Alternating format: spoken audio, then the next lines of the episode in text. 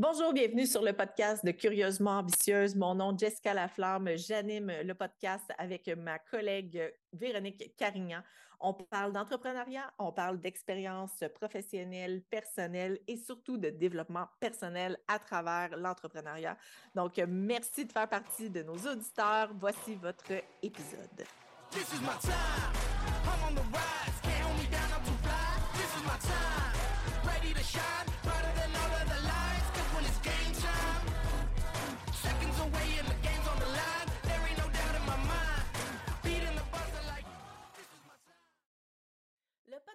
Curieusement Ambitieuse est une présentation des vraies aubaines. Si tu as envie de sauver du temps et de l'argent sur ton épicerie, je t'invite à t'abonner à notre service hebdomadaire euh, de consultation de circulaires.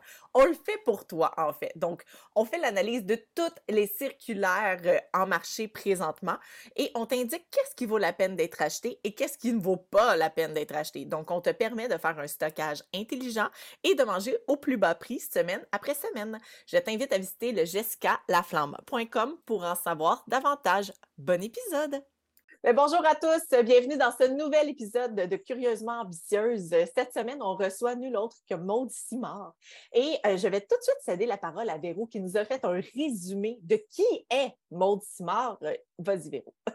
OK. Premièrement, sachez que je ne connais pas Maude. C'est, dans le fond, euh, quand on était à la recherche d'entrepreneurs inspirants, elle, a levé la main. J'ai vu vite, vite un peu son histoire. J'étais comme, oh my God, c'est sûr que je la contacte, je veux la voir en entrevue. Ça a l'air vraiment d'une personne super intéressante. Donc, je fais un résumé à partir de ce que j'ai vu sur les réseaux, à partir de ce qu'elle a écrit. Mais j'ai très, très hâte d'aller plus en profondeur avec Maude. Donc, euh, merci d'être là, premièrement, Maude. C'est vraiment très, très apprécié. Et aujourd'hui, bon, là, on peut dire qu'aujourd'hui, Maude, elle est presque avocate, mais elle est déjà cofondatrice d'un cabinet. Elle a quatre entreprises en ce moment. Je pense qu'elle va pouvoir nous en parler davantage. Mais ce qu'il faut savoir, c'est qu'elle est un immense modèle de persévérance parce que tu sais, quand on pense à avocat, on est comme, oh my God, quelqu'un qui est genre super plein de facilité pour à l'école, qui a un parcours très linéaire.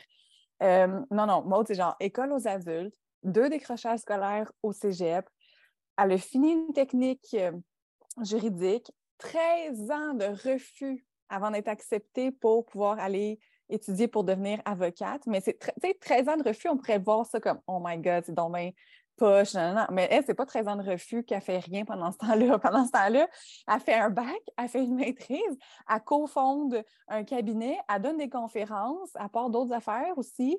Euh, aujourd'hui, je vois aussi qu'elle a bâti les impératrices. Donc, ça, c'est un autre volet qu'on va discuter. Puis, j'ai vu qu'hier, elle a réalisé un de ses rêves, c'est-à-dire signer avec une agence pour devenir mannequin.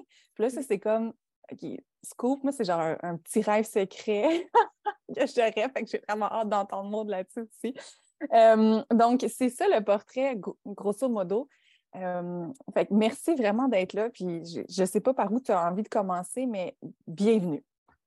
Merci beaucoup de me recevoir. C'est vraiment gentil. Euh, j'ai l'air étourdissante quand je m'entends raconter par quelqu'un d'autre.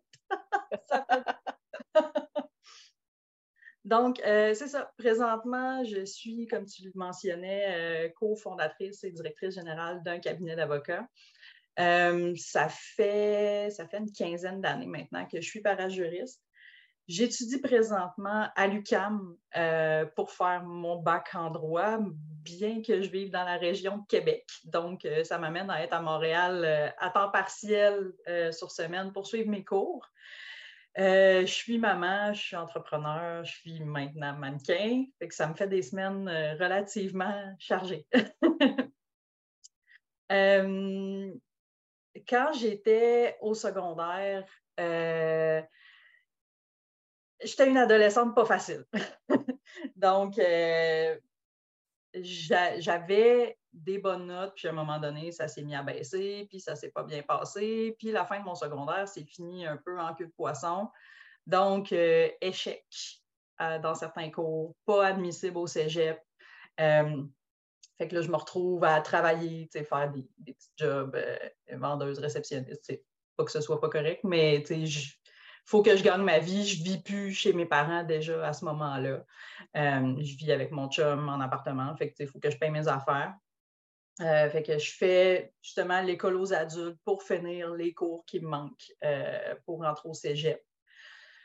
Malgré ça, je ne suis pas encore nécessairement plus sérieuse dans ma vie. Fait que, je réussis à faire mes préalables, je m'inscris au cégep, je commence mes cours, euh, passe une chire, laisse tout ça là, tant pis, c'est pas pour moi, je ferai d'autres choses. Ça a pris un an avant que que je, que je me botte les fesses, que je retourne euh, à l'école après avoir vu un orienteur, parce que là, je disais, moi, mon rêve, c'est de devenir avocate, mais là, vu mon dossier scolaire, vu ma situation personnelle, c'est pas envisageable que je fasse un science humaine, puis que je fasse un bac, puis que je travaille pas ou très peu pendant tout ce temps-là. Fait que ça me prend, ça me prend une solution. Je rêve de faire du droit, mais c'est pas clair que je peux faire un, parcours linéaire pour me rendre là. Fait qu'on parle de technique juridique. Je suis ah, OK, ça, c'est intéressant parce que c'est trois ans de cégep, mais après ces trois ans-là, ben au moins, je vais, avoir, je vais être capable de travailler puis d'avoir euh, quelque chose, une carrière pour, euh, pour gagner ma vie. Euh, fait que je m'inscris en technique juridique. mais ma vie n'est pas encore super stable à ce moment-là. Fait qu'après un an et demi de technique, un autre décrochage scolaire. Euh, et j'ai eu la bonne idée de ne pas annuler mes cours, de ne pas justifier euh, au cégep pourquoi je m'en allais. J'ai juste tout laissé ça là, puis j'ai laissé les échecs s'inscrire à mon dossier. Hmm. Donc, Cotter fini. Euh, fait quand je suis retournée l'année d'après, j'ai, eu des bonnes notes dans mes cours, j'ai réussi à remonter ma cotère quand même, mais le mal était fait. m'inscrire en droit, c'était même plus possible euh, de l'envisager à ce moment-là. L'écart était trop grand pour que je réussisse à remonter la côte. Mais j'ai quand même fini ma technique, obtenu mon stage, puis j'ai tout de suite vraiment aimé le métier. Fait que, j'ai voulu continuer à travailler là-dedans, mais me développer. À ce moment-là, mon idée, c'était pas juste d'être une technicienne juridique pour gagner ma vie. Je voulais être la meilleure tech. Je visais les gros cabinets, je visais la spécialisation, la grosse carrière. Pas capable de m'inscrire en droit. Bon, comment je vais faire ça? Je regarde les programmes universitaires. Il n'y a évidemment pas grand-chose qui m'intéresse. Ce que je veux faire, c'est du droit mais je ne rentre pas. Fait que je dis, ah, ben, il y a le certificat en droit qui pourrait peut-être me satisfaire au moins pour continuer de pousser plus loin ce que je fais. Fait que j'ai fait le certificat en droit à ce moment-là. Je travaille à temps plein, puis euh, je vais à l'école quatre soirs par semaine. Fait que. ah ouais, je croise mon chum. Oui, c'est ça. mon chum une fois de temps en temps dans le couloir. c'est ça ma vie. Fait que euh, quand j'ai fini euh, mon certificat, ben là, je regarde les options. Euh, le certificat ne contribue pas assez à une hausse de moyenne pour que ça change mon dossier scolaire. Fait que l'option que moi j'ai retenue dans mon cas, c'était de virer ça en bac multidisciplinaire en faisant le majeur en droit puis le mineur en sciences politiques, ce qui m'intéressait quand même parce que j'étais impliquée en politique à ce moment-là également. Fait que euh, je fais ça, je termine mon bac et euh, en même temps, j'ai ma petite fille, ma première Victoria. Les, ma dernière session de bac, j'ai dû faire déplacer ma semaine d'examen parce que j'accouchais pendant la semaine d'examen. Rien de moins. fait que j'ai fini mon bac en allant chez nous à l'été, un bébé naissant, en retournant faire mes examens. C'était ça. Euh, après ça, bon, j'ai recommencé à travailler après mon congé de maternité, puis je me suis inscrite à la maîtrise en même temps. Puis, euh, c'est ça, après ça, j'ai eu mon deuxième garçon, mais je travaille toujours euh, dans mon domaine pendant ce temps-là. Et pendant toutes ces années-là, même si je le sais que je n'ai pas la moyenne pour rentrer en droit, je continue de m'essayer. Puis je m'essaye, puis je m'essaye, puis j'ai des refus, puis ça ne marche pas. Mais j'essaie, de faire des démarches aussi auprès de l'université, en disant Ouais, mais c'est parce que le règlement universitaire, il ne tient pas compte des parcours atypiques. Il est fait mm. pour les étudiants qui ont une ligne bien droite, euh, sciences humaines, pas de maths. Même ceux qui ont fait une technique, vu que c'est juste sur un calcul de cotère, les moyennes sont hautes en technique, fait que c'est dur de se distinguer pour avoir une cotère plus élevée. Fait que ça désavantage certains étudiants versus d'autres. Fait qu'enfin, moi, j'ai, j'ai fait plusieurs, euh, plusieurs interventions là, auprès, auprès de l'université pour voir s'il y avait des possibilités de faire euh, modifier le règlement s'il y avait. Puis, tu sais, effectivement, ça a entamé des réflexions du côté de l'université. Il y a eu certaines modifications qui ont été apportées dans le temps parce que je suis une fatigante. Mais. une persévérante, une persévérante. Persévérante, oui, c'est vraiment ça. Et ambitieuse. déterminée. Oui, oui, déterminée, oui. Fait que ça n'a pas eu pour effet euh, de me faire rentrer plus, mais ça a ouvert la porte à d'autres. Fait que c'est OK. Euh, arrive, euh, arrive la COVID et euh, à ce moment-là, euh, je travaille euh, dans, un, dans un cabinet d'avocats qui était déjà existant, qui, était, qui était fondé pas par nous, mais moi et mon associé, qui est, maintenant mon conjoint, mais qui ne l'était pas à l'époque, on a monté le département de droit des affaires de ce cabinet-là à l'époque. Puis la réflexion s'est faite, Colin, tu sais, on ce serait le fun d'avoir notre propre cabinet. Fait la réflexion a commencé à s'installer pendant ce temps-là. Puis, d'un autre côté, je voyais aussi la possibilité maintenant de suivre des cours à distance qui ouvraient les possibilités pour moi d'autres universités que l'université qui est dans mon coin. Fait que je me mets à éplucher tous les règlements universitaires de toutes les universités au Québec qui offrent le bac en droit pour me rendre compte qu'à l'UCAM, euh, il y a une possibilité d'admission sur base de CV. Euh, fait que je décide de postuler. Ce qu'il faut savoir, c'est qu'ils reçoivent à peu près 2000 demandes pour 8 places disponibles. What? OK, c'est vraiment beaucoup. Oui. fait que ça commence par euh, des tests psychométriques. Euh, il y, a, quand même un, premier tri assez important qui se fait là. là. On, a, on a beaucoup de tests à passer. Puis après ça, il y a des rondes d'entrevue, il faut fournir euh, des, lettres de recommandation, lettres de motivation, curriculum vitae, pour finalement apprendre après six mois de processus que je réussis à décrocher une des huit places convoitées. Et c'est incroyable. Je veux dire, tu le dis, j'en ai des frissons. Ah J'ai tellement pleuré dans mon écran quand j'ai vu la lettre rentrer. c'est sûr, mon Dieu, après autant de travail, tu as dû tellement faire un relâchement de tout. Tu as dû pleurer comme toutes ben les larmes que ton corps pouvait contenir. Eh, c'est fou. Ben, c'est surtout que je fondais pas trop d'espoir là-dessus parce que tu dis, il y a huit places pour 2000 demandes. Tu sais tu peux pas, tu peux pas avoir des attentes par rapport à ça parce que tu dis, je vais tellement être déçu. Tu sais, je fais le processus, puis je suis habituée d'avoir des refus. Là, ça fait 13 ans que je reçois des lettres de refus. Fait qu'une de plus, une de moins. Mais en même temps, l'espoir est là. si, si on le fait, c'est parce qu'on a l'espoir quand même un peu, même si on met toutes pas nos attentes. Mais, non, c'est ça. Je, je veux dire, on, on a l'espoir parce que sinon, tu n'avancerais plus. Là. Non, non, c'est sûr que il y a un espoir qui est là, forcément, si tu le fais, mais modéré, mettons, parce que tu dis, tu sais, les premières années, quand je recevais mes, lettres de refus, là, je pleurais tellement, puis je me tapais ça à la tête, je me disais, mon Dieu, c'est de ma faute, j'ai fait, un, j'ai fait une gaffe là, j'aurais dû être plus sage, me concentrer sur mes études. Toutes les, toutes les excuses sont bonnes à un moment donné pour se taper ça à la tête et dire, c'est de ma faute. Fait que... Là, je te coupe là, parce que là, je me dis, on a l'air d'avoir le même âge. Là. Mais là, là, quand que tu sais que tu vas rentrer à l'UCAM, tu as quel âge à ce moment-là? J'ai 35 ans. tu as 35 ans, deux enfants. Ouais.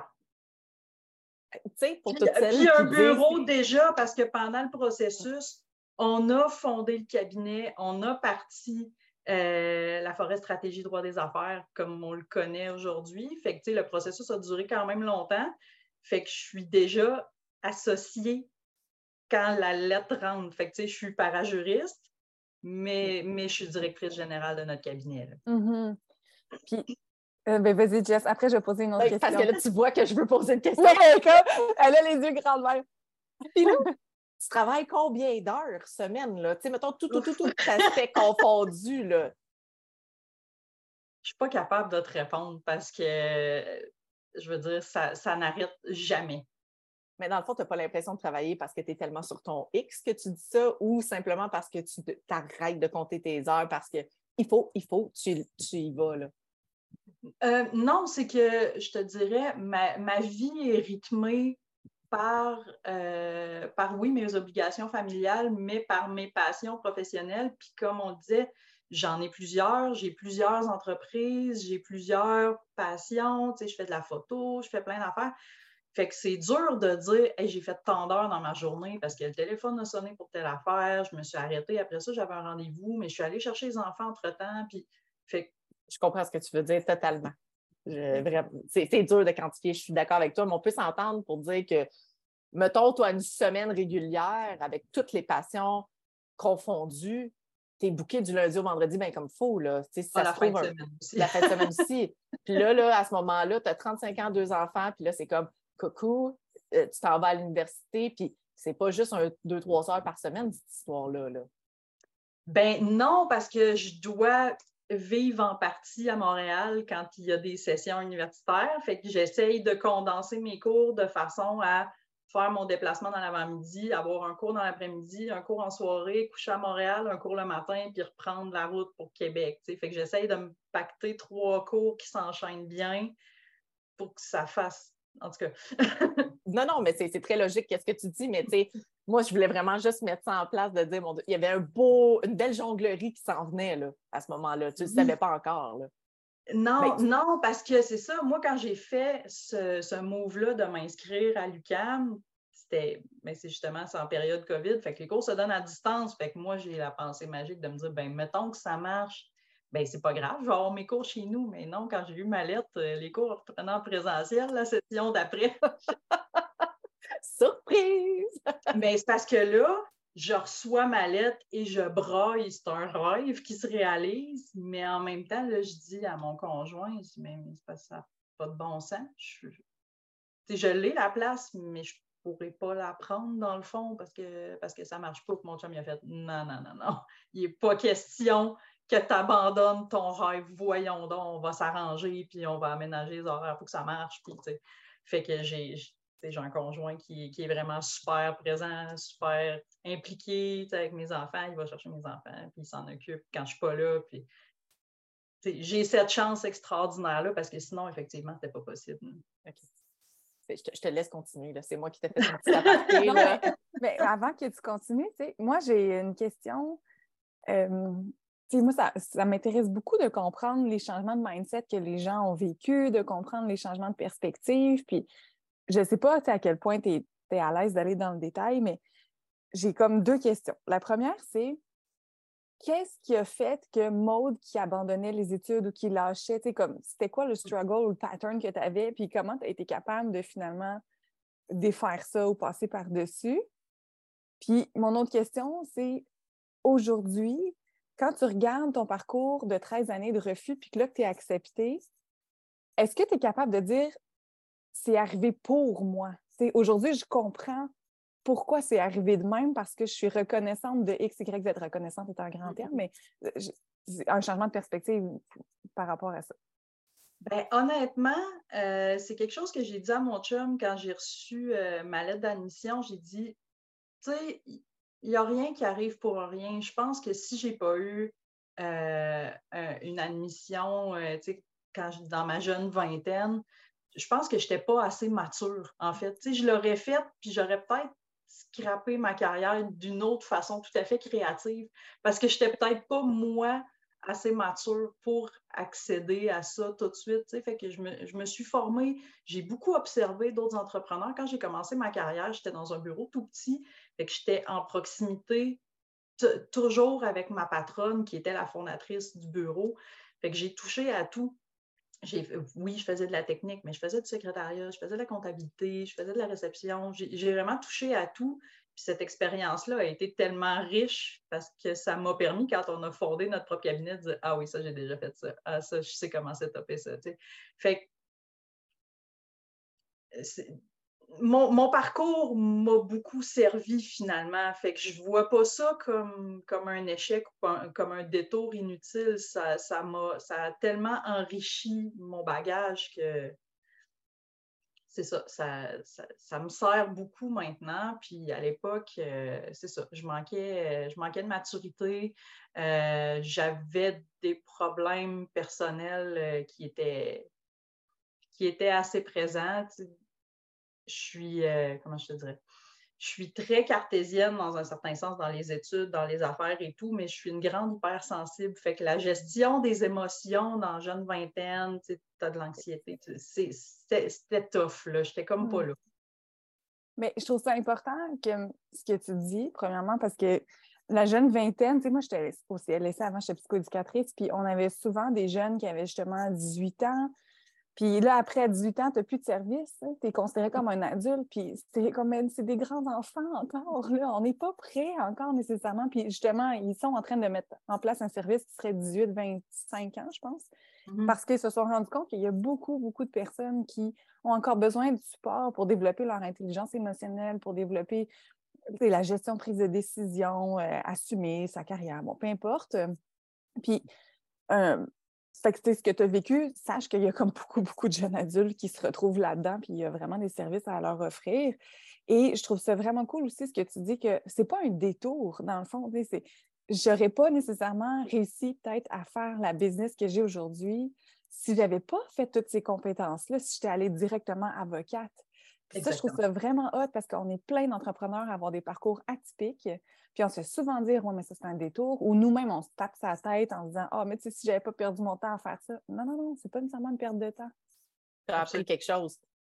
Euh, c'est ça, c'est ça. Ça, ça, enrichit euh, ton bagage, ça enrichit tes compétences. Tu sais, ce que tu as fait, c'est pas parce que c'est pas dans ton domaine ou parce que c'est pas euh, l'achievement de ta vie que ça sert à rien. Fait que ça, c'est beaucoup quelque chose avec lequel j'ai travaillé. Je me suis dit, bon, ben, qu'est-ce que j'ai appris cette semaine? Puis même quand je reçois un, méchant coup dur, c'est toujours, je digère mon émotion, mais dans les jours qui suivent, c'est tout le temps, OK, c'est quoi la leçon? Oui, j'ai peut-être fait, c'est peut-être de ma faute, peut-être que j'ai fait quelque chose de pas correct, mais c'est quoi la leçon? Comment je fais pour pas me rebarrer pied à la même place? Puis ça, c'est quelque chose qui m'habite toujours dans tout ce que je fais, puis depuis, depuis quand même longtemps. Hmm c'est très puissant ce que tu dis. Puis moi, j'ai une autre question de, fille très cartésienne. Euh, là, tu vis tout ça, là, deux abandons scolaires. Euh, tu rentres dans une technique, là, finalement, ça fonctionne.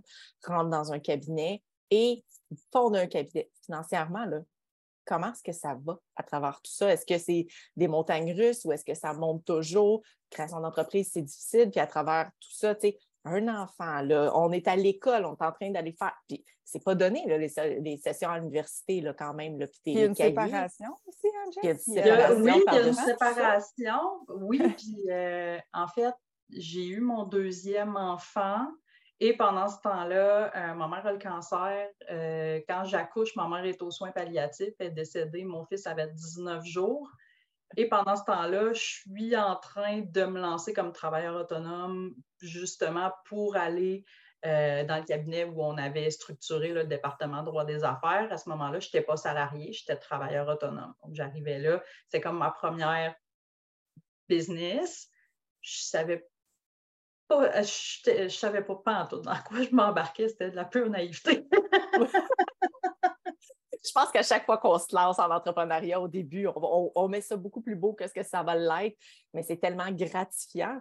Sauf que là, est-ce que tu es dans l'inquiétude financière? Ben est-ce que tu es. comment tu ben, C'est ça, je suis passée. Euh, effectivement, au début, quand je suis au cégep, euh, je ne vis plus chez mes parents, je suis dans une situation qui, est précaire, je réussis à payer mes affaires, mais de peine et de misère, je m'endette beaucoup, puis c'est quand même tough. Mais là, c'est sûr qu'après dix ans euh, à, travailler dans un cabinet, ben, j'améliore toujours ma situation. Fait qu'au moment où j'ai mon deuxième enfant, ben, j'ai une maison, euh, j'ai un, bloc appartement, une terre à bois, je veux dire, ça, va quand même bien. Euh, mais là, quand je me lance en affaires, sans trop de préparation, je, coupe mon salaire du deux tiers facilement, mais avec une maison à payer, avec deux enfants, fait que c'était. C'était tough, puis j'avais, pas, pas envisagé ça. Puis après, euh, mon fils a un an et demi à peu près quand on se sépare. Fait que là, il faut que je déménage. Puis là, on part le cabinet euh, même pas un an après. Fait que non, je te dirais, les, finances, ça, ça pas.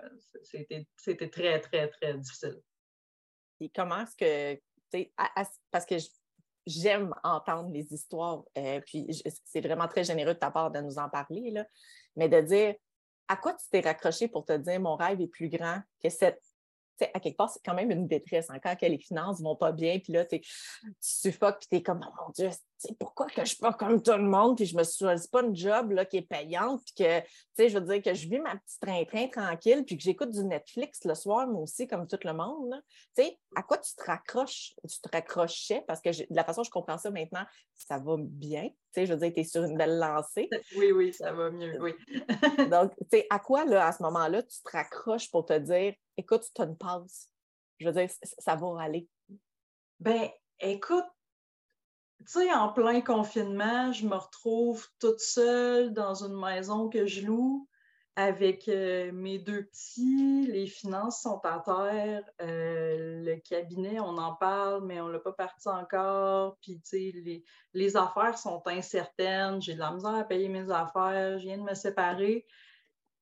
Tu es assis dans un champ de ruines, puis tu te dis, bon, ben, la seule affaire que je peux faire, c'est de rebâtir. Sinon, je fais quoi? Je reste là, puis j'attends, puis je pleure. Mais à quoi ça va servir? Je suis tellement d'accord. La, seule chose que je peux faire, c'est de bouger puis de remettre une brique par-dessus l'autre une à la fois. Sinon, je, reste là, j'attends de mourir. Je fais quoi? fait que, tu sais, à un moment donné, l'énergie du désespoir te pousse parce que faut que tu fasses de quoi avec ça. Fait ah, le, je sais pas, tu sais, c'est tellement viscéral de dire, bon, mais ben là, il faut, faut, que je fasse de quoi. Tu regardes tes, deux petits poupous, puis tu dis, ben, je, je peux pas, je peux pas m'écraser, ils ont, ils ont, besoin de moi. Faut... Puis, tu sais, ça peut pas être ça, ma vie. Absolument. Ça, ça, peut pas être ça. Fait maintenant, qu'est-ce que je fais? Qu'est-ce que je peux concrètement faire maintenant, tout de suite, pour avancer d'un centimètre, puis après ça, ben, un autre pas, puis un autre, puis un autre, puis à un moment donné, tu, sors la tête de l'eau. Est-ce que tu as toujours, euh, est-ce que tu as toujours su que tu voulais aller dans l'entrepreneuriat? quand tu t'es rendu, je me sens, moi, je t'imagine là, assise dans ta maison avec les enfants, puis tu te dis, ça peut pas être ça. Il faut que ça soit autre chose. Mais le autre chose dans ta tête, c'est comme clair que c'était non, non, tout ça, c'est arrivé par accident parce que moi, la clarté, ce que je voulais, c'était de devenir avocate. Fait que tous les détours que j'ai pris, c'est tout le temps pour essayer euh, d'aller plus loin puis d'assouvir mon besoin euh, d'aller plus loin, de, de m'accomplir plus. Fait que, tu sais, tous les cours que j'ai suivis, tu sais, je suis allée faire une maîtrise alors que je n'étais même pas avocate. Techniquement, ça ne me servait pas à grand-chose de faire ça, mais je voulais le faire. C'était un accomplissement. J'ai ce besoin-là de me dépasser tout le temps, puis je ne peux, je peux pas m'ennuyer. Je, ne peux pas. honnêtement, il n'y a pas deux personnes sur la Terre plus conscientes de tout ce que tu es en train de dire que nous deux. On te regarde et on est comme tellement, tellement. je vois les yeux qui fait exactement la même chose. Écoute, je, je, te trouve hyper inspirante ce que tu dis. Ben, ça me rejoint. Je suis, je suis, certaine que ça va rejoindre une tonne de personnes qui vont nous écouter. J'ai envie de t'entendre raconter la suite. Là, là après ça, là, on est rendu, euh, là, tu es à l'UCAM. On est dans la pandémie, tu rentres à l'UCAM, puis là, tu es en train de faire ton cours. Puis moi, je ne suis pas vraiment connaissante dans tout ce qui est université. C'est un vieux rêve là, que d'aller me chercher un bac. Euh, puis là, je, t'écoute parler, puis je me dis, ah, tabarouette, Jess. allume. euh, ouais, allume la grande. Euh, ben, en fait, je, je, je, veux juste être diplômée de l'université, puis je, veux juste aller à l'université. Bref. Mais je veux pas qu'on parle de moi, je veux vraiment qu'on parle de toi. Puis là, moi, dans le fond, je veux comprendre. Là, tu as une maîtrise dans euh, les affaires. En droit, des affaires. En, droit des affaires. Mais là, tu n'es pas avocate encore. non, puis j'ai pas, pas le bac en droit. Normalement, ça prend le bac en droit pour pouvoir faire la maîtrise en droit des affaires parce que c'est une suite logique. Fait qu'encore là, il a fallu que je plaide mon dossier euh, devant la direction euh, des études supérieures en disant non, je n'ai pas le bac en droit, mais voici mon CV, j'ai une expérience substantielle. Puis si on prend les cours de droit que j'ai fait à l'université, ben la moyenne pour être admissible, je l'ai. Fait que laissez-vous rentrer, s'il vous plaît. ça a fonctionné. Elle n'est pas encore avocate, mais elle plaide déjà comme une avocate. Oui, bien c'est ça. fait, que, là, dans le fond, à ce moment-là, tu sais, l'université, tu connais ça, tu es déjà comme, c'est assez rodé, là, tu sais comment ça marche. Là, tu rentres pour aller faire ce qui va te permettre de dire que tu es avocate. Fait que c'est ce que je comprends. Fait que là, tu rentres, tu as deux enfants, tu es nouvellement en couple avec un autre homme qui est, mm-hmm. ton nouveau conjoint, le mm-hmm. cofondateur aussi euh, de, ton entreprise, euh, ton cabinet. Mm-hmm. Fait que là, là, on continue là. Là, tu rentres, une journée complète de cours avec un autre cours le matin, tu descends à Montréal, tu reviens le soir, tu as tes petits bouts aussi qu'il faut que tu t'occupes. Et puis là, on embarque là-dedans. Puis là, je comprends. Aussi... Pas dit comme ça, mais t'es occupé, là. non, puis euh, en fait, comme j'ai un parcours atypique, euh, là, j'étais devant la situation où euh, je dois faire le bac au complet, mais je me dis, c'est parce que j'ai déjà un bac et une maîtrise, puis ça fait 15 ans que je travaille là-dedans, fait sans offense, le cours d'introduction au droit, là. C'est vraiment nécessaire? Parce que moi, tu sais, mon, mon, temps est quand même calculé, assez serré, fait que. Totalement. Fait que faire reconnaître des acquis, euh, c'était compliqué parce que comme j'ai pas le, parcours normal, ben là, il fallait que je, que, je, que je justifie les équivalences que je demandais. Fait que ça a pris euh, presque un an là, avoir fait le tour euh, de mes équivalences. Donc, ça va te prendre combien de temps en tout pour faire ce bac-là, finalement? Euh, là, vois-tu, au moment où on se parle, j'ai un petit peu plus que la moitié des crédits de fait. Euh, fait qu'à deux à trois cours par session, on devrait avoir fini dans trois ans à peu près. c'est quand même assez intense. D'abord, un cours en droit, on va se le dire. Euh, je veux dire, c'est vraiment juste pour avoir le titre d'avocate parce que là, après 15 ben, ans dans le métier? Oui, ben, c'est ça, tu sais, avec ce que je fais maintenant comme, comme directrice euh, du cabinet, des dossiers de clients, j'en travaille plus énormément. Tu sais, je vais en travailler avec mon équipe dans les dossiers où ça requiert mon expertise. Puis c'est sûr, comme, comme parajuriste, euh, j'ai une expérience qui est assez solide, là, des transactions, j'en ai fait une puis un autre. Fait que c'est sûr que je vais intervenir, c'est ça, dans les dossiers qui ont, qui ont une complexité qui, euh, qui requiert euh, que je sois là. Mais sinon, la gestion quotidienne des affaires m'occupe quand même beaucoup. C'est certain qu'aller chercher mon titre maintenant, ça tient plus de la réalisation encore là d'un rêve que je me dis, Caroline, ça se peut pas que j'aie fait tout ça puis que je me sois rendue là pour juste abandonner puis pas aller le chercher. Fait qu'il y a encore un peu d'entêtement. ça part d'un désir et non pas d'un besoin. Tu n'as plus besoin de ça, mais tu le désires. Fait que ça, je pense que c'est tout à fait justifié, puis tu le feras à ton rythme, puis quand même être choisi parmi huit sur 2000. Puis en plus, parmi ces huit-là, tu as été dire, moi, j'aimerais ça me faire créditer déjà des affaires que j'ai faites. Fait que euh, je trouve que c'est vraiment très euh, ben, assumé. Je pense que c'est exact. C'est vrai, hein? Tu sais, je veux dire, merci de m'avoir choisi, mais by the way, ce cours-là, ce cours-là, ce cours-là, euh, je, tu sais, je veux dire, je pense vraiment pas en avoir besoin. Tu sais, je, veux dire, ça prend de l'audace pour faire ça, puis tu avais raison là, de le faire, là, totalement. Là. Tu sais, mais il y a des gens qui se seraient arrêtés à dire je suis déjà chanceuse d'être là, moi, y aller, puis c'est tout. Mais en même temps, tu sais, tu reconnais la qualité de ton temps et la valeur de ton temps. Donc, euh, je trouve ça. Euh, j'ai consulté le règlement des études quand je suis rentrée parce que oui, je suis le genre de personne là qui regarde tout ce que j'ai le droit de faire, qui pas faire. J'adore ça. Et on parlait qu'il y avait une possibilité de reconnaissance d'acquis professionnels, pas seulement d'acquis scolaires. Fait que j'ai dit, hey, là, je vais être capable de. Fait que là, je parle à mon agent de gestion des études. Elle me dit, ouais, ça existe, mais à ma connaissance, on les accorde jamais parce que les dossiers ne sont pas assez toffés pour qu'on dise, OK, ça équivaut à un cours de 45 heures. Euh, puis, j'ai dit, OK, mais je vais m'essayer pareil. Puis je suis quand même allée en chercher quelques-uns en acquis professionnel. chaque cours à l'université, c'était pour mon expérience, parce que je sais que Pérou aussi, elle a. Tu as de maîtrise, hein, Pérou? J'ai un bac puis une maîtrise. Un bac puis une maîtrise. Ça coûte combien chaque cours que tu as à l'université? C'est quand, même, euh, quand même assez dispendieux. Là. Ça fait des sessions à 1000, 1500 dollars, ça varie, plus les livres, plus les déplacements. Il faut que je me loge à Montréal. Fait que ça monte vite. les ah. stages aussi, là, mettons, je ne sais pas si toi, tu as eu des stages à faire, mais puis s'ils sont rémunérés ou pas, mais nous, en psychoéducation, c'est quatre ans de stage non payés. fait que tu travailles, tu sais, je faisais mes cinq cours plus 15 heures de stage, plus 15 à 20 heures de travail par semaine.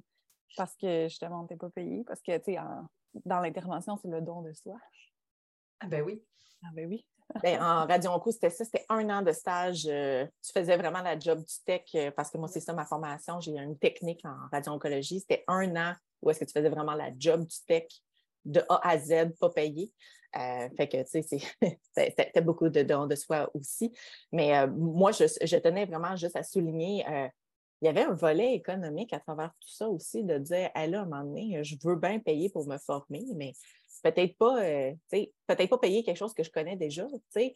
Puis je, trouve ça, je trouve ça important de souligner que, tu sais, des fois, de prendre cette audace-là aussi, il y a des dollars qui sont reliés à ça, autant de ton temps que ton investissement, que Absolument. Mais ça, vois-tu, euh, ça a toujours moins pesé dans balance un peu parce que je me suis toujours dit, il y a du monde là, qui met 100 000 sur une voiture. Moi, là, cet argent-là, je l'investis sur moi. Fait à, à la fin de ma carrière, là, je vais-tu l'avoir rentabilisé, ce que je me suis mis euh, sur une marge de crédit pour aller à l'école? Oui, je vais l'avoir rentabilisé pas juste en argent, en accomplissement aussi. Fait que j'ai j'ai pas eu de problème tant que ça. Même quand c'était difficile, je me disais, mes études vont quand même passer en premier, j'aime mieux couper ailleurs. Absolument. Je serais vraiment totalement d'accord avec toi. Puis, dans ton parcours, là aussi, tu avais mentionné que tu as fait des conférences aussi euh, à travers euh, les années que tu as fait tout le reste en même temps. Puis, j'étais curieuse de savoir, c'est à quel sujet les conférences que tu faisais, puis à, qui ça s'adressait? Bien, c'est sûr que euh, je donne quand même pas mal de conférences dans mon, dans mon domaine de pratique. Euh, donc, euh, tant à des parajuristes qu'à des jeunes avocats, j'offre des conférences jeunes barreaux, Association canadienne des parajuristes. Dans, ce genre de milieu-là, je, vais, je vais traiter de, sujets dont, dont je m'occupe dans les dossiers l'analyse d'un livre de société, par exemple. Ce n'est pas, pas, nécessairement grand public. Euh, par contre, dans Les Impératrices, euh, qui est une de mes entreprises, euh, là, je vais donner de la formation qui est plus générale, qui va s'adresser aux entrepreneurs, donc pas uniquement aux juristes, aux parajuristes. Là. On, développe un peu plus pour que ce soit accessible C'est quoi justement les, les impératrices? Donc, moi, à travers ma pratique, puis le réseautage et tout, je me suis rendu compte que les questions qui me revenaient souvent, Hey, t'es en droit, toi, peux-tu me dire, faut-tu que je m'incorpore? Ben là, ça dépend. Ben là, faudrait-tu m'inscrire aux taxes? Ben là, je ne sais pas. ça dépend de ta situation. fait que je me suis rendu compte que euh, le, le, volet gestion d'entreprise, administration d'entreprise, c'était beaucoup moins couvert par les formations euh, qu'on peut trouver. On trouve des super formations sur le marketing, les réseaux sociaux, les automatisations et tout. Mais tous ces entrepreneurs-là, souvent, sont des artistes extraordinaires dans leur domaine, mais ce n'est pas des gestionnaires d'entreprise, parce qu'être un gestionnaire d'entreprise, c'est un métier en soi et ça s'apprend. Fait que là, je me suis dit, wow, il y, a, une lacune, puis il existe des cours en lancement d'entreprise qui permettent d'avoir une base pour faire son plan d'affaires et tout. Mais encore là, ce n'est pas suffisant. Fait que moi, je me place comme un step plus loin pour rentrer plus. Bon, maintenant, tu en as une entreprise, tu as les deux mains dedans, puis là, tu te rends compte qu'il y a des affaires que tu ne maîtrises pas. Pas en tout, puis tu en aurais besoin pour passer au next step, pour être, euh, pour avoir un développement d'affaires qui, se tient. Fait que moi, j'ai voulu faire une formation pour compléter ces lacunes-là que les gens ont, parce que c'est pas tout le monde qui va aller passer deux, trois ans au HEC pour gérer sa business. Fait que je voulais une formation qui permette de Ah, OK, je me sens mieux, là, je comprends ce qu'il faut que je fasse. Ben, c'est vraiment très intéressant. c'est vrai euh, qu'on est lancé un petit peu là-dedans parce que souvent, ben, quand tu es entrepreneur, souvent, ça part d'un rêve, ça part d'une vision, ça part d'un désir d'accomplissement.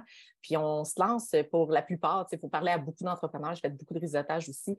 Euh, c'est très tête baissée. Hein? Le 0,5 ans, là, tu regardes les entrepreneurs, là, euh, après cinq ans, tu commences à voir les petits cernes apparaître. Là, de oh, tamarouette, je ne savais pas là, que j'avais telle affaire à payer. Puis là, à ta minute, je n'avais pas bien prévu les taxes, je n'avais pas prévu l'incorporation, je n'avais pas prévu. Tu sais, ça vient euh, peser. Puis c'est vraiment très intéressant que tu partes euh, une formation comme ça parce que je pense que c'est ultra nécessaire. Est-ce que tu as un site web juste pour les gens qui vont nous écouter, qui vont peut-être vouloir aller euh, s'informer de cette formation-là qui est, ma foi, vraiment nécessaire pour beaucoup de gens? oui, tout à fait. Donc, euh, c'est www.lesimpératrices.ca. Donc, euh, c'est ça, on offre la formation. C'est une vingtaine de modules. On est plusieurs experts, euh, comptables, fiscalistes, avocats, spécialistes en ressources humaines.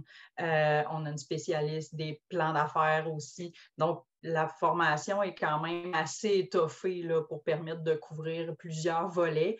Puis, il y a de l'accompagnement aussi avec moi euh, qui est offert à travers la formation, là, où les gens peuvent vraiment poser plus de questions. Euh, j'ai changé justement le modèle d'affaires des impératrices dans la dernière année.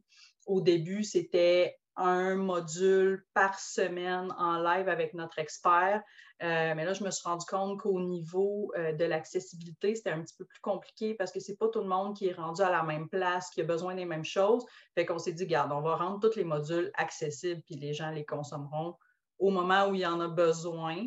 Euh, puis on va donner des, plages horaires d'accessibilité pour pouvoir poser des questions. Puis je pense que ça fonctionne mieux comme ça maintenant. Mais on essaie de faire. Ben oui, c'est ça, exactement. C'est bien normal. ça vient d'où le nom impératrice? Parce que je trouvais que ce nom-là, c'était quand même très ambitieux. Oui, mais en fait, être chef d'entreprise, ça, vient avec des responsabilités. Les, les impératrices, c'est pas juste, c'est pas une princesse euh, qui attend son prince charmant qui a une couronne, c'est lourd de sens. Une impératrice, c'est une conquérante. Une impératrice, c'est elle qui dirige son royaume. Une entrepreneur, là, elle a souvent des familles à sa charge. Il y a, des gens dont il faut que tu t'occupes, il y a un payroll, ça vient avec des responsabilités ça vient avec un entourage aussi des conseillers. C'est un peu naïf de penser que tu peux faire ça tout seul, puis que tu vas être bon dans tout, puis que tout va marcher. Fait la, la, comparaison avec l'impératrice est assez complète dans le sens, c'est ça, les responsabilités, l'entourage, la droiture que ça prend pour se tenir debout quand c'est tough, parce que tu es un peu tout seul même si tu as un entourage, c'est toi qui, mm-hmm. qui est porte-drapeau puis qu'il faut qu'il tienne droite. Là. Totalement. Mais ben oui, absolument. Fait que là, dans le fond, dans, tu disais que tu as quatre entreprises. tu as les impératrices. Peux-tu nommer c'est quoi les trois autres? Donc, j'ai les impératrices, j'ai la Forêt Stratégie Droit des affaires, qui est notre cabinet d'avocats spécialisé en droit des affaires. Euh, j'ai également légalement votre service parajuridique.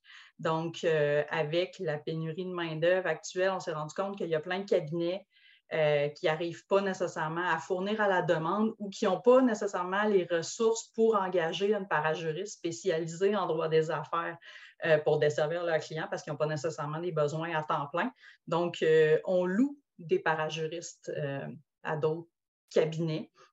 Donc, ça, je fais ça avec une autre associée qui est Elodie Saint-Orens, qui est celle qui dessert le plus la clientèle, évidemment, c'est distinct du cabinet. On ne se place pas en conflit d'intérêt, donc ce n'est pas les mêmes gens qui traitent les dossiers. Mais c'est ça, on loue, on loue de la main-d'œuvre euh, à des cabinets.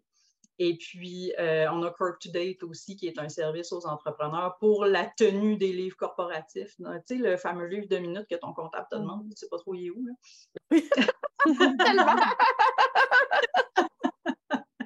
Moi, je pense que j'ai vu ça quelque part. Là. un peu, il est en dessous d'une patte de Oui, c'est ça. C'est tellement vrai.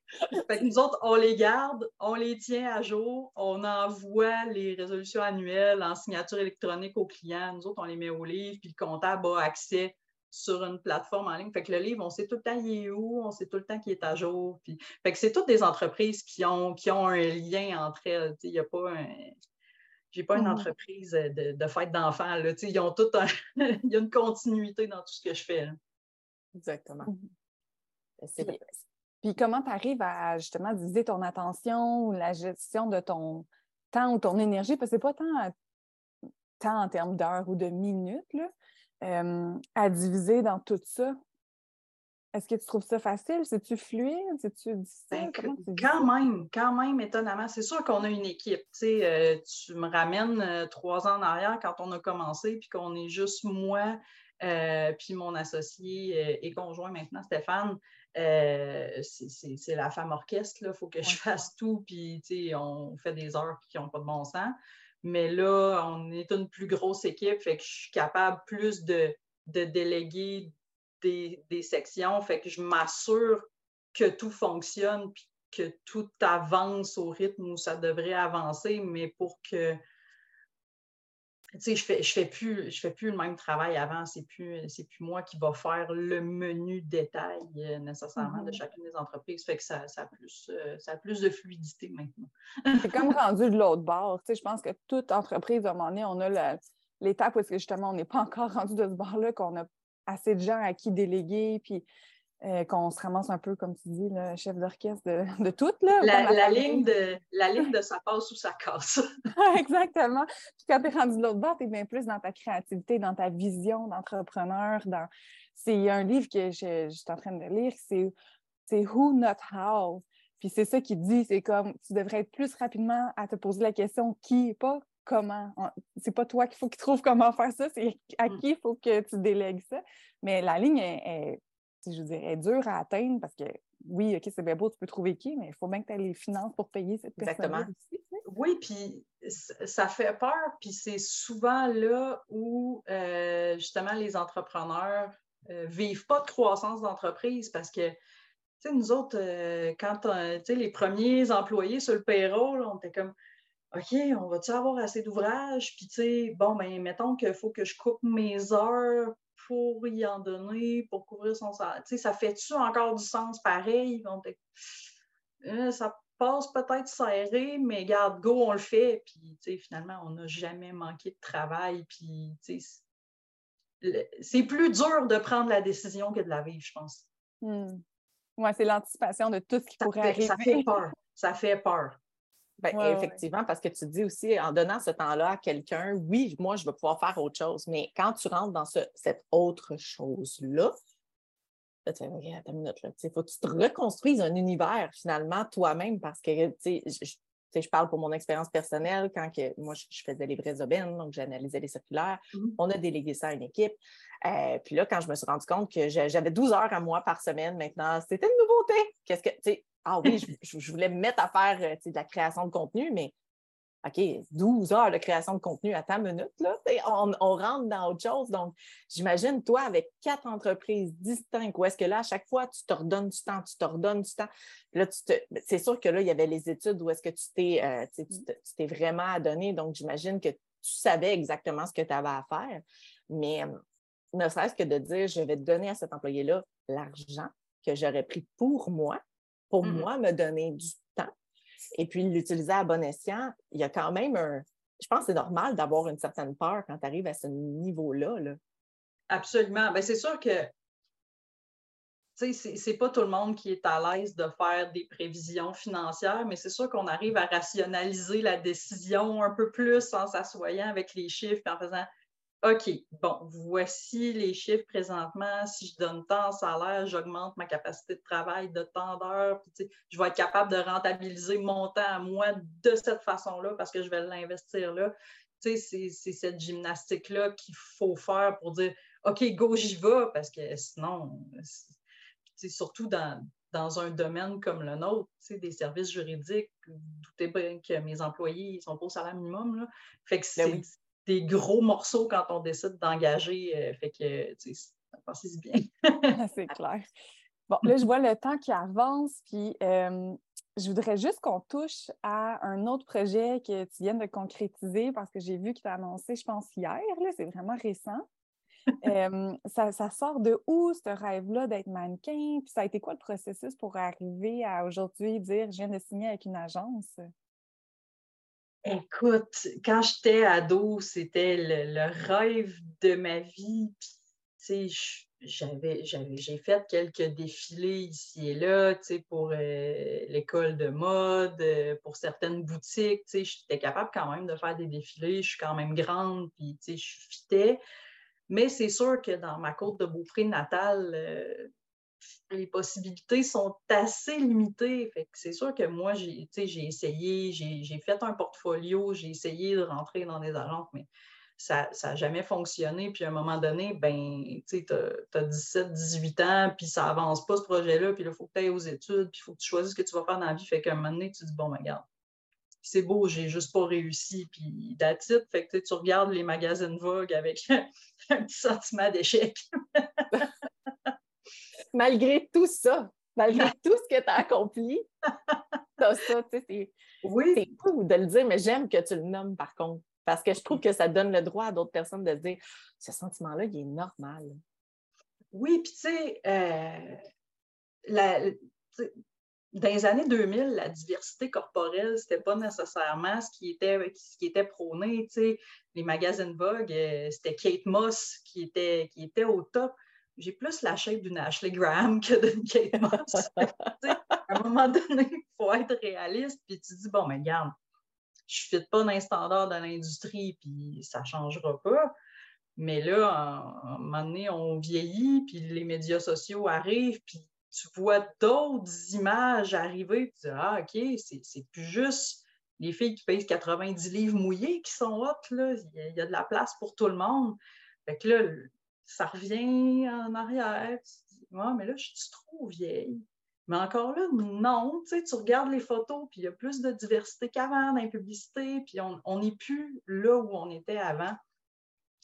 Fait que, puis, tu sais, je fais beaucoup de contenu pour mes médias sociaux, je fais beaucoup de photos, puis, tu sais, mes photos, ils sortent bien, là, tu sais, je veux pas me vanter, mais je, tu, ben regarde ça, puis je me dis, Colin, je pense que je pourrais j'ai remonté un portfolio, puis j'ai commencé à envoyer des candidatures dans des agences.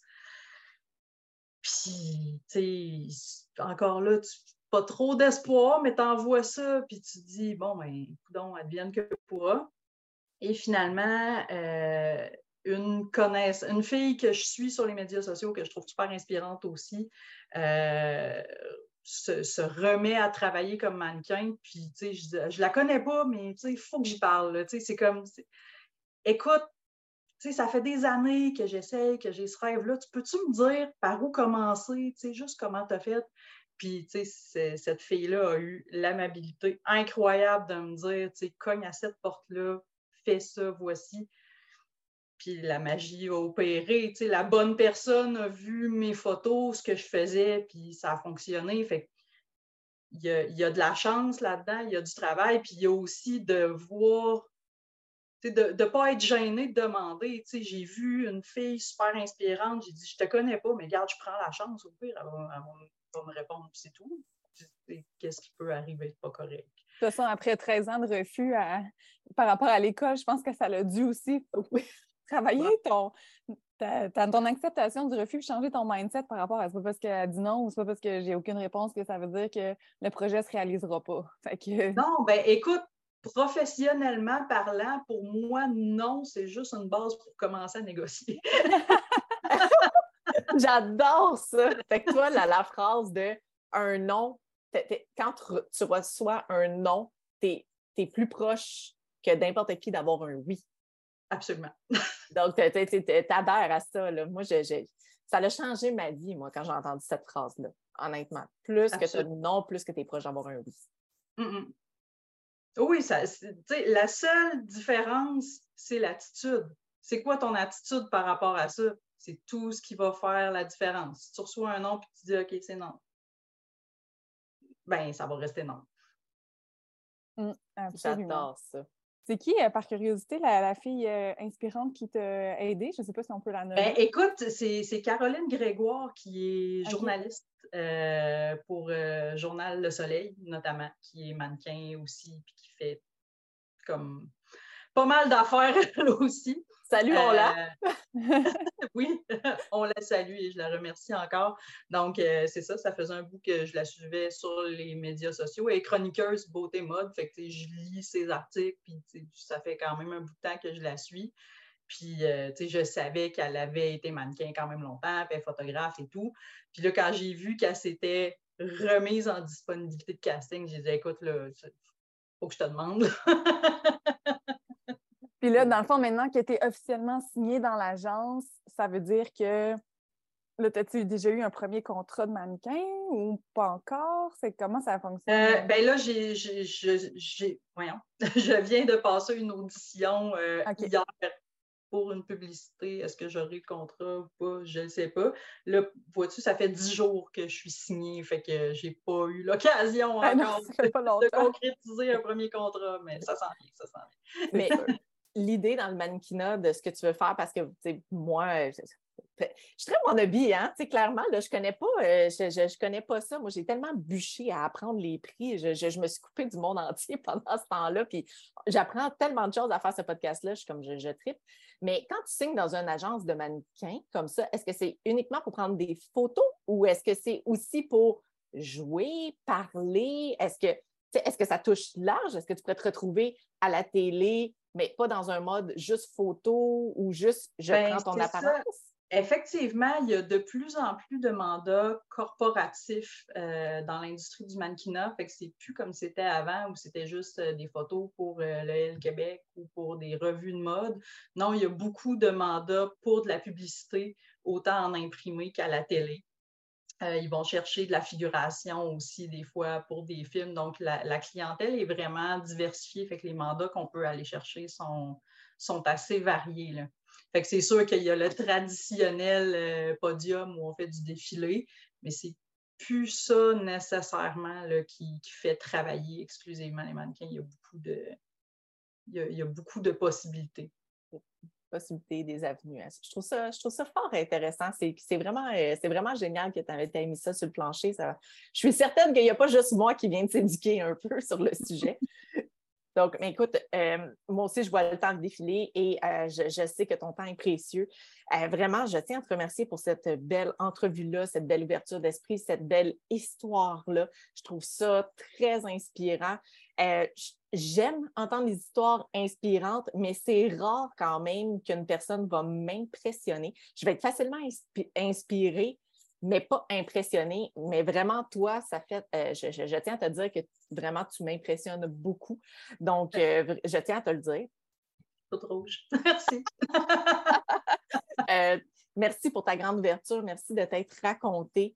Euh, je peux laisser la parole à Véronique aussi, qu'elle termine cette entrevue-là, euh, puis qu'on puisse aussi partager euh, l'information, d'aller nous suivre sur les médias sociaux, te suivre aussi, puis d'aller consulter ta page des impératrices. Vraiment, je trouve ça fort inspirant. Ça mérite le détour. Absolument. Je vais m'assurer qu'il y ait tous les liens dans la description du podcast.